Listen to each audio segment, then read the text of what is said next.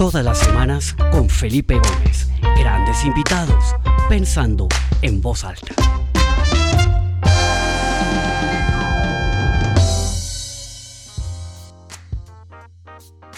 Bueno, qué alegría estar de nuevo conectado con todos ustedes. Otro martes que estamos en Pensando en Voz Alta, esta iniciativa que comienza hace casi dos años cuando nos encierran a todos por la pandemia y acá seguimos.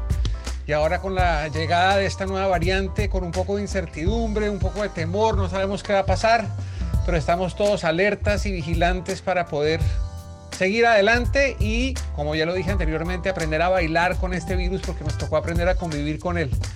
Qué alegría ver a tantas personas que se empiezan a conectar desde distintas partes del mundo. Hoy tengo un invitado absolutamente fantástico, un invitado muy especial eh, que conocí hace pocos, eh, hace pocos, eh, un par de semanas. Estuve invitado a cerrar un congreso en Viena que se llamaba el Global Peter Drucker Forum en Viena en donde un grupo de CEOs, pensadores, académicos, nos reunimos a honrar un poco las ideas de, Peter Drucker. Y uno de los paneles fue un panel muy interesante porque estaban los CEOs de varias compañías. Estaba el CEO de G Appliances, estaba el CEO del grupo, eh, de un gran grupo de comunicaciones europeo, estaba el CEO de Black Decker, Stanley Black Decker, eh, estaba la CEO de Globant, una gran empresa de, consultoría en tecnología, y estaba Gonzalo, que es el presidente global de Interbrand, una compañía que admiro muchísimo, que conozco hace muchísimos años, una consultora de marca, gestión de marca. Y al terminar su presentación me la acerqué y le dije, Gonzalo, qué maravilla lo que acabas de decir, me encanta tu energía, me encantaría tenerte en mi programa. Y acá estamos. Gonzalo, bienvenido a Pensando en Voz Alta. Esta es tu casa. Qué alegría tenerte acá con nosotros. Felipe, eh, ¿me oyes bien? Muchísimas gracias. El placer es mío estar con, contigo. A ver, ¿cómo no te voy a decir que no estaba encantada de hablar contigo? Yo creo que estás haciendo una, labor sensacional. Creo que pensar en voz alta y tener diferentes perspectivas del mundo eh, de la gestión a nivel mundial, yo creo que es fantástico para todos los iberoamericanos y para todo el mundo en general, que puedan escuchar de otras personas nuevas ideas para poder dirigir cómo podemos hacer un mundo mejor entre todos. Excelente, Gonzalo. Pues primero que nada, enhorabuena por tu posición tan eh, importante, de tanta influencia y sobre todo de tanta relevancia en estos momentos que estamos viviendo. El tema del Congreso en el que estábamos en Viena era la humanización de, todo lo que está pasando, ¿no? En, en, medio de estas transformaciones digitales, de cómo las compañías están reinventando, la virtualidad y todo, cómo la humanización y en realidad en el centro estamos los seres humanos. Eh, y ese panel en particular que les comento, pues fue muy interesante y a mí me gustó mucho la perspectiva y el enfoque que le dio Gonzalo a su intervención porque hablaba mucho de cómo las marcas se están humanizando cada vez más y la pandemia ha hecho que las marcas se vean obligadas también a repensarse y a ver un poco cómo evolucionan. Hemos visto en diferentes episodios cómo cambia la manera de trabajar, de pensar, de innovar, pero tal vez no habíamos hablado la importancia de cómo las marcas deben evolucionar. Cuéntanos un poquito para empezar, Gonzalo, esa, esa perspectiva de cómo la pandemia ha afectado un poco el proceso de la gestión de las marcas de las grandes compañías y de las pequeñas también. Yo creo que estamos en un mundo apasionante, con, muchísimos cambios y más cambios que vamos a ver en los próximos meses.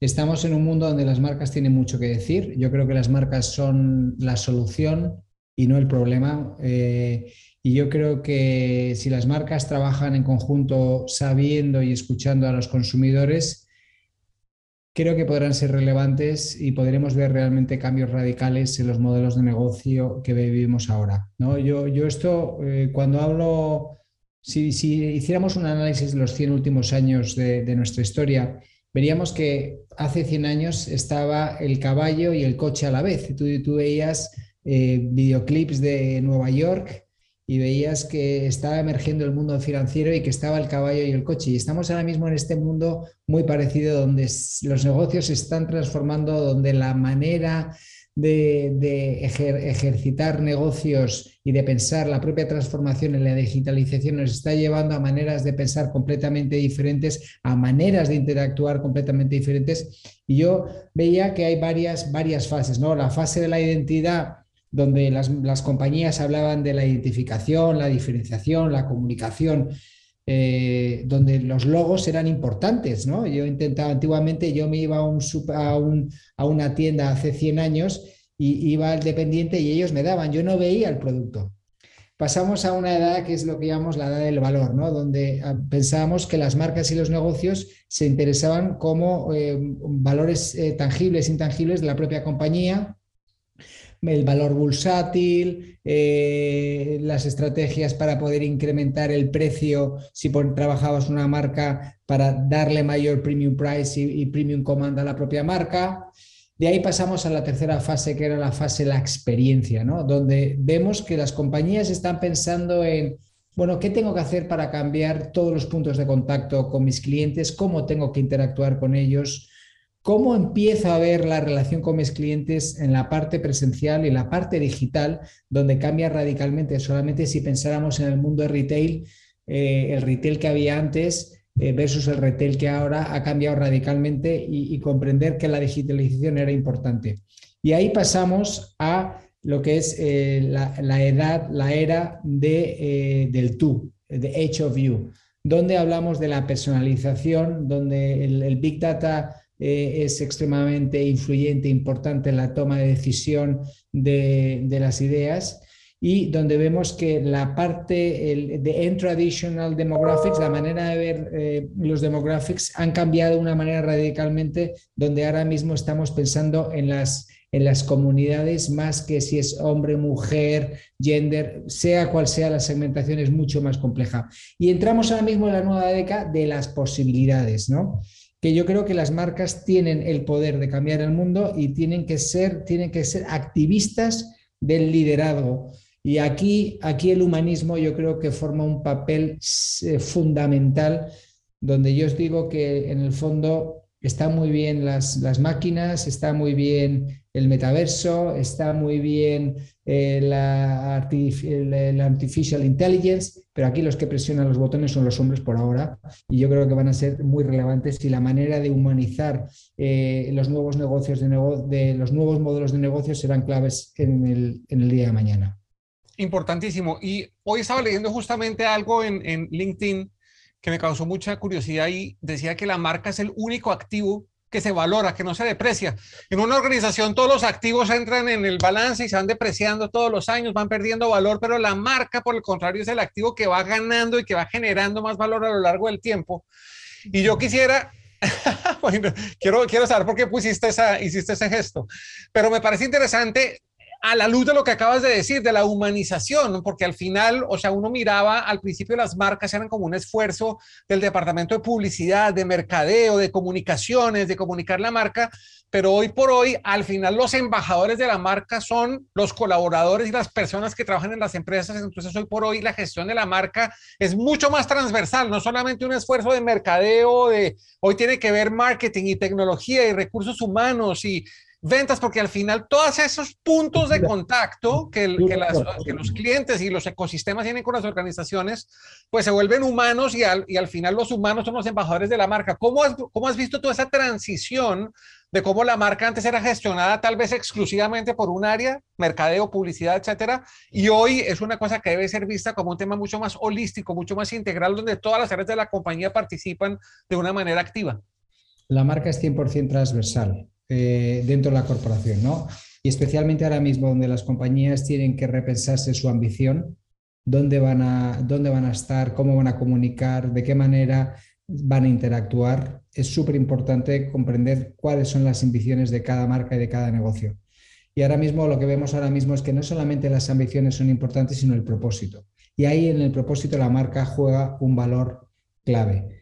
El propósito viene dado de, cuáles son aquellos motivadores que, va que van a activar para que el empleado esté contento, para que el empleado quiera trabajar, para que el, empleado trabaje no solamente por un salario, sino va por, por algo mucho más allá. Por eso el, el, propósito es tan importante. Y la marca es un componente clave del propio propósito. No solamente son los atributos diferenciadores, sino también eh, son los comportamientos que tiene que tener cada empleado en, referencia a la marca. El empleado sigue siendo el gran embajador de la propia compañía. Antes de lanzar nada, antes de explicar una nueva estrategia de negocio, los primeros que tienen que interiorizar todos son los empleados. Y especialmente en un año donde ha sido el, año donde mayor fuga de talento ha salido de las compañías. Eh, recientemente ha habido un estudio esta semana donde un porcentaje altísimo de las principales compañías americanas, de, los, los propios trabajadores, se han mudado a otras compañías o muchos eh, me decía una de las Big Four, digo yo, es que mira, es que se me han ido muchísima gente, pero realmente el 61% de la gente que se ha ido, que es el 30%, se ha ido a no hacer nada, a nada en concreto. ¿Por qué? Porque la gente en estos dos últimos años ha pensado mucho más allá y la gente ha, hecho una, reflexión de qué quiere hacer, cómo quiere aportar en la vida y cómo quiere ser más feliz para, pues para, mm, para formar de algo o formar parte de algo en, en esta vida. Y eso es un poco lo que está pasando. Por lo tanto, la marca tiene que comunicar la cultura, la cultura tiene que comunicar la marca y es súper importante construir ese imaginario y ese storytelling y ese propósito y esa ambición y esa estrategia de negocio y la estrategia de negocio y la estrategia de marca tienen que ir en tandem. Excelente. Bueno, aquí me quiero meter un poquito aprovechando que tengo mi piano al lado y quienes me conocen saben que uso la música como metáfora. Y en mi presentación de Viena, que fue virtuoso, esa presentación en donde hubo una analogía entre la música y el liderazgo, eh, yo hablo de tres componentes que tienen los músicos virtuosos para, para poder ser virtuosos. El primero es que tienen un método que les permite dominar su instrumento, tocarlo con maestría. El segundo es que tienen la actitud correcta en el escenario que les permite conectarse con sus audiencias. Y el tercero es que interpretan sus obras con pasión y es lo que hace que la gente realmente se conecte y deje suceder lo ordinario y comience a suceder lo extraordinario. Y preparando un poco esta conversación, yo pensé que una marca exitosa también tiene que cumplir o reflejar o transmitir estos tres valores. Una marca exitosa, por supuesto, tiene que estar asociada con un nivel de servicio, de excelencia, de detalle, de maestría sobre lo que hace la compañía. Entonces, así como un músico, y aprovecho que tengo el piano acá, todos los días se tiene que sentar a hacer escalas y arpegios y, ejercicios para, para, para ser cada vez mejores músicos, pues las marcas y las compañías tienen que enfocarse para mejorar sus niveles de excelencia operativa y poder reflejar a través de sus marcas esa excelencia y ese, esa casi eh, obsesión, si se puede llamar así en el, en el, sentido positivo de la palabra, de, de hacer su trabajo de una manera extraordinaria. ¿Qué tan importante es la excelencia operacional, el, eh, el, lograr esa eficiencia operativa para que una marca sea exitosa hoy por hoy? Hombre, yo creo que hoy en día tienes que rendir cuentas y tienes que medir todo. La, la, la, reputación viene dada por una excelencia en la entrega del trabajo y medir muy bien los KPIs para asegurarte que realmente incides en un cambio.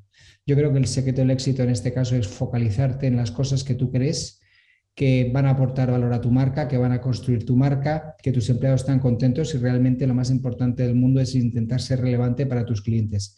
Eh, intentar evadir la política corporativa y dar siempre datos fidedignos, reales y transparentes. Estamos en un mundo donde la época del liderazgo y de la integridad está a la orden del día. La ética, la transparencia, y la claridad son claves para asegurarte que la gente te cree, que la gente piensa que tienes un programa un proyecto de valor añadido desde el punto de vista del negocio y si encima lo puedes medir con aspectos tangibles, yo creo que es mejor. Es la única manera de poder redirigir las estrategias. Y que recuerda que estamos en beta. Muchas veces no sabemos de qué va esta transformación digital y si esta transformación digital va a terminar nunca.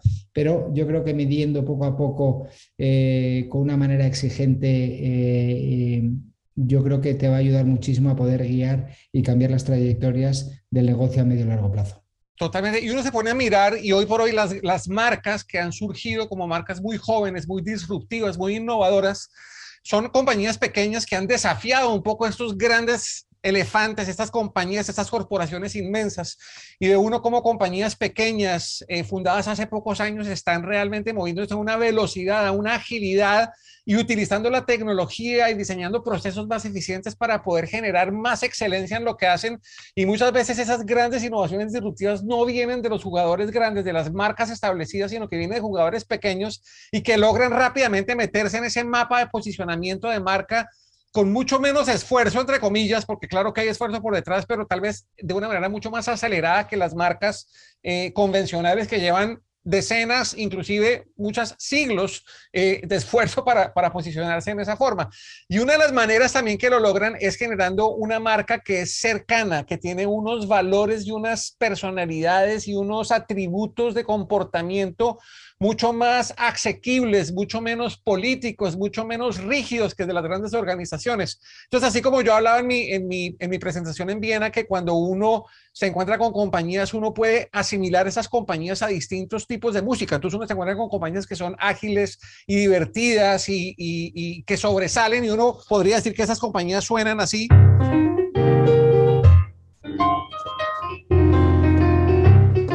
Otras veces se encuentra uno con compañías que lo que proyectan es, ¿no? Como, como lentitud, como tristeza, ¿no? Como pesimismo, ¿no? Que, ¿no? que no evolucionan, que están ahí trancadas. Otras son marcas que tal vez son un poco como confusas, que uno no logra descifrarlas y suenan como...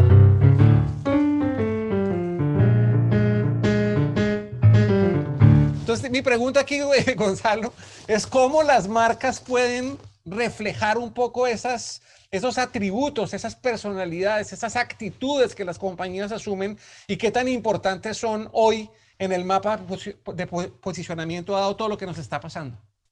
Lo primero que tenemos que decir es que los consumidores cambian más rápido que de las marcas que las propias compañías. Estamos gestionando las marcas o cómo se gestionan ahora las marcas es como una cabina de un avión que está copilotada entre el piloto y, el, eh, y la corporación. Entonces, lo primero que tenemos que hacer es escuchar y activar para ser relevantes. Hay tres fundamentales aspectos de cambio que tienen que tener en cuenta las grandes compañías, las grandes marcas. Lo primero, demostrar el liderazgo. Hay que saber ser líderes en un momento donde a veces uno va oyendo, esto es como los cardúmenes de los peces, que va un pez hacia un lado y le siguen todos y hay que intentar buscar esa relevancia y para eso tú tienes que ser líder. Tienes que ser un líder que escucha y tiene que ser un líder que decide y tiene que ser un líder que dirige. No es un líder que escucha a todos por igual y, y la respuesta es vainilla. No, tienes que tener muy, muy, muy clara esa ambición y esa trayectoria para llevarla a cabo a medio y largo plazo. Y esto las compañías pequeñas que tú has comentado al principio lo hacen muy bien. El segundo punto es tienes que ser empático, eh, tienes que tener una manera de conexión, tienes que buscar la nueva manera de conectarte con tus audiencias. Las audiencias compran de una manera diferente ahora mismo que compraban hace dos años, completamente diferente. Esto es como una nueva carrera de caballos que están todos en la, en la puerta de salida y vamos a ver quién llega al final. Y el tercero es volver a recordar qué tienes tú para aportar nuevo a la sociedad, cómo puedes hacer que tu producto sea relevante. Yo siempre digo que la política corporativa de, las compañías es lo que nos come. No pensamos en los consumidores, no pensamos en las personas. Solo pensamos, en, normalmente cuando hablamos de cosas de la compañía, hablamos de nosotros mismos, pero no hablamos del consumidor. Si nosotros pensáramos en cómo hacer para ser más relevantes, cómo ser para ser más diferentes, cómo ser para ser más atractivos, cómo ser para comunicar de una manera mejor, cómo, ser, eh, cómo hacer para ser más transparentes, nos sería muchísimo mejor. Entonces, y esto es lo que hacen las compañías pequeñas. Recuerda que somos extremadamente infieles con las marcas. Y es verdad que hoy vemos a muchas marcas punteras, muy guays, muy espectaculares, que están creciendo mucho, pero cuidadito, esta, esta medida que van creciendo, eh, van ganando masa crítica, van llenándose de bolsas y empiezan a pesar de mesado y lo que pasa es que muchas de ellas pierden el norte, pierden la navegación y, se, y, pierden. O sea, eh, hay muchas marcas muy grandes que están perdiendo mucha eh, fuerza crítica en el mercado. Me conecté mucho con algo que dijiste en Viena y es como cuando dijiste que la gente era infiel a las marcas, yo al principio dije, uy, ¿será que sí? Pero luego pusiste el ejemplo de los, de los móviles, ¿no? De los celulares, de cómo, ¿por qué no nos cuentas un poquito de eso? Porque me impactó muchísimo y yo mismo lo viví tal cual como tú lo presentaste. Entonces creo que es una evidencia absolutamente contundente de cómo al final la fidelidad a las marcas, pues, tiene su cuarto de hora, pero no dura para siempre. Llevamos, llevamos 21 años haciendo el ranking de las marcas más valoradas de Interbrand. Tenemos estudios, miles de estudios cualitativos y cuantitativos de qué es lo que pasa por la cabeza del consumidor a corto o medio plazo en los últimos 21 años.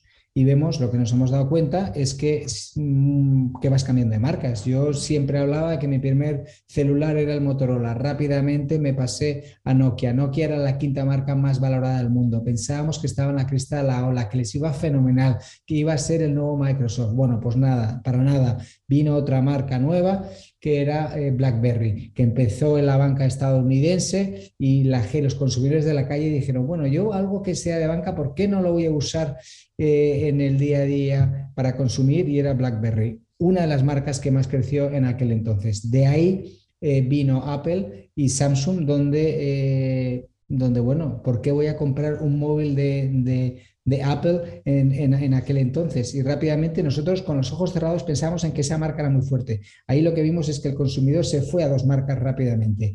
Y ahora lo que nos encontramos es la nueva década de las marcas chinas. Eh, si es verdad que vemos a las coreanas, a LG, a Samsung, eh, pero ahora nos vamos a encontrar eh, una, una, fuerza de marcas chinas muy, muy, muy fuertes, tipo Oppo, tipo, bueno, hay miles de marcas chinas que tenemos, tipo Huawei, donde vemos cada vez son mucho más fuertes que realmente muchas de estas marcas han fabricado estas grandes marcas coreanas o americanas en la historia, pero han aprendido de ellas y ahora mismo pueden hacer eh, absolutamente el mismo producto que las propias americanas. Por lo tanto, eh, eh, en estos 10 últimos años hemos ido cambiando de marcas. Solamente te estoy hablando de una categoría, pero si hablamos del, mundo de los coches, solo tienes que ver las top 10 brands que más venden coches en China. Ninguna es, son las marcas tradicionales que conocemos. Ni es de BMW, ni, es Mercedes-Benz, ni es Volkswagen Group. La mayoría de las marcas son de otros sitios diferentes, como por ejemplo Tata, como por ejemplo eh, marcas chinas, muchísimas, todas 100% eléctricas, etcétera, etcétera, etcétera. O sea que el panorama marquista va a ir cambiando a medida que van evolucionando las, eh, las industrias. Y otra de las cosas que mencionaste en Viena que me impactó muchísimo es cómo la marca ya no se enfoca tanto en el producto o en el servicio como tal, sino en la relación que genera con sus clientes y con sus consumidores y que sobre todo en esta época de pandemia como que esos valores como la empatía y la compasión empiezan a ser elementos fundamentales de las marcas porque esas marcas que se preocupan por el otro, que están pendientes por el bienestar, que está cuidando de las personas, pues se vuelve también un elemento súper importante para el consumidor. ¿Puedes darnos un par de ejemplos de cómo algunas marcas han evolucionado en esta época de pandemia? Y se han inclinado o han fortalecido sus niveles de empatía y de compasión eh, para acompañar a la gente por medio de este viaje, muchas veces doloroso, en el que hay que acompañar a la gente en un duelo, etcétera, etcétera?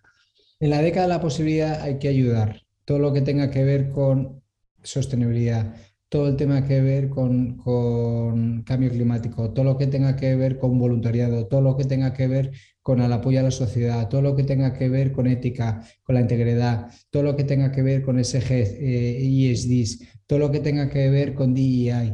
O sea, son estos aspectos intangibles que son tan importantes eh, para los empleados ahora más que nunca. Por lo tanto, que ya no es, un tema financiero. El valor es el valor de la ayuda, no es el valor de la acción ni el valor de la marca per se, sino es el valor de la ayuda desinteresada.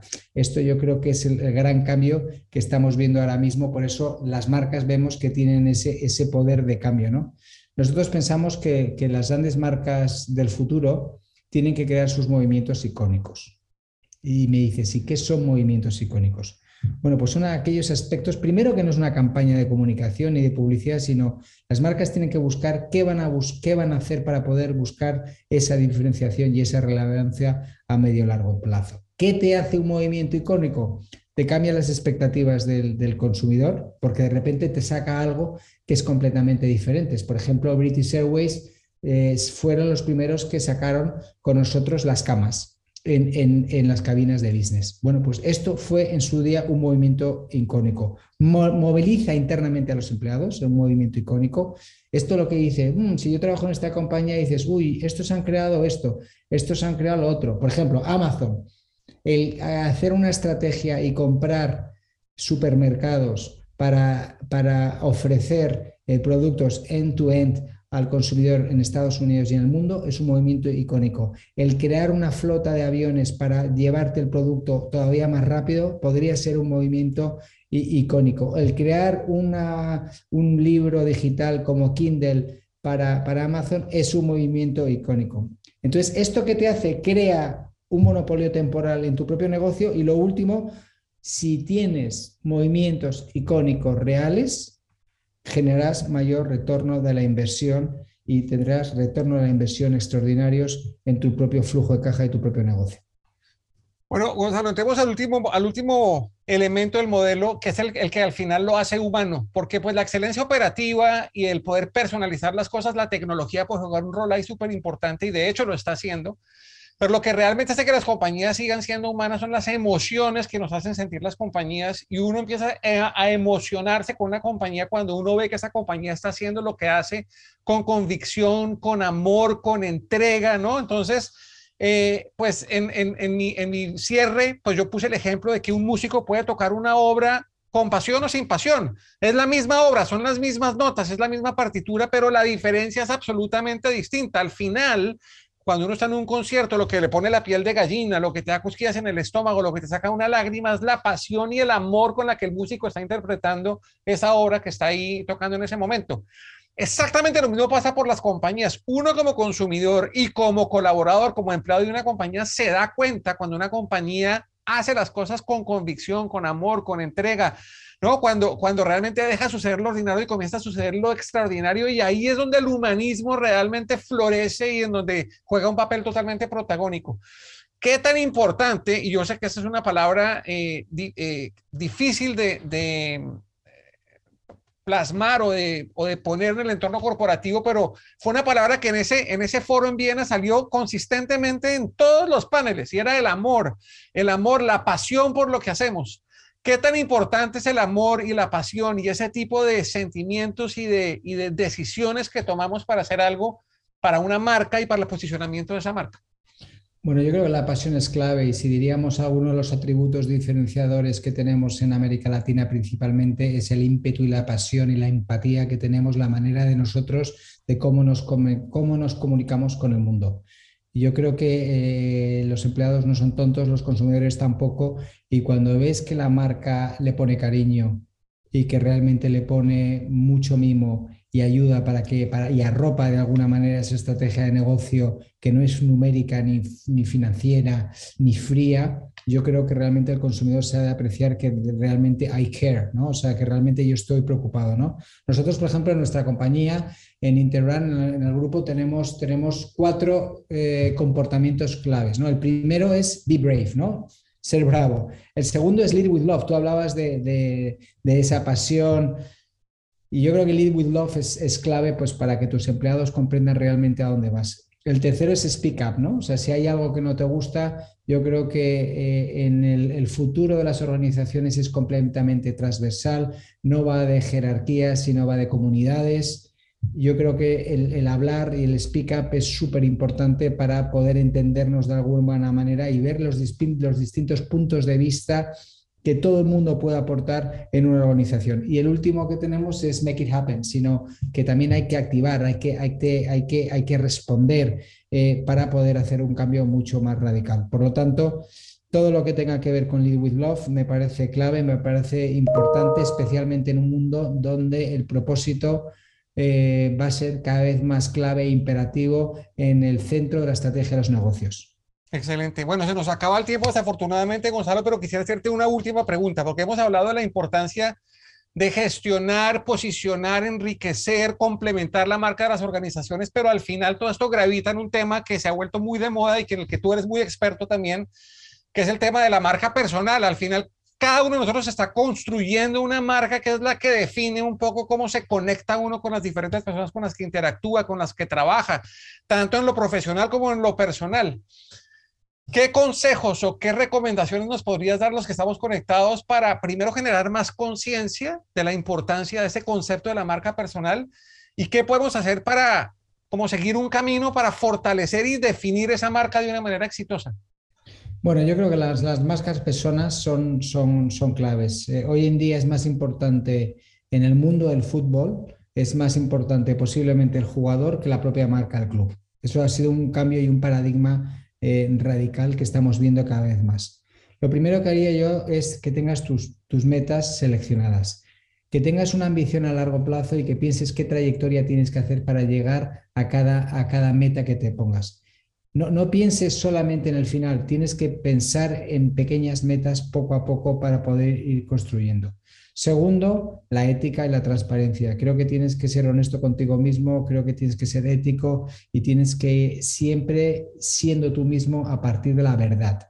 Yo creo que esto es clave para que seas un líder de verdad, que no hay eh, segundas tintas y que vas con la cara eh, por delante y vas siempre de frente, nunca a escondidas.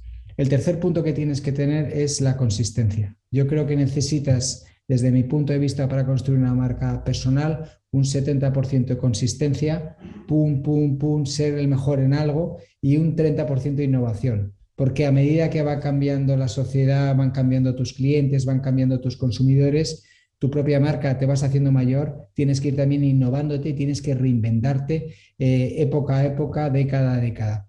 Y el, y el último es la, el esfuerzo y el trabajo. Aquí nadie regala nada, eh, hay muchos, eh, nadie regala nada y, si tú quieres ser un líder en algo tienes que esforzarte, tienes que ver, tienes que aprender de los errores, tienes que escuchar muchísimo para poder asegurarte que escuchando realmente puedes cambiar las cosas y mejorarlas. Y siempre y cuando sea todo eh, constructivo. No te preocupes si metes la pata, no te preocupes si te has confundido, siempre y cuando lo reconozcas y intentes hacer algo para poder mejorarlo.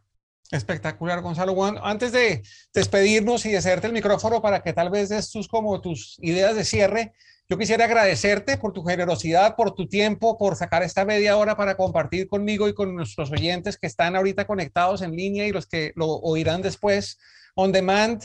Muchas gracias por compartir tus ideas, tu conocimiento, tus experiencias. Eh, por estar allá en ya en la noche, en horas de España, conectado. Te quiero de verdad agradecer, al igual que todas las personas que se conectaron hoy. Eh, veo algunos nombres nuevos, bienvenidos, esta es su casa, todos los martes a la misma hora estamos conectados.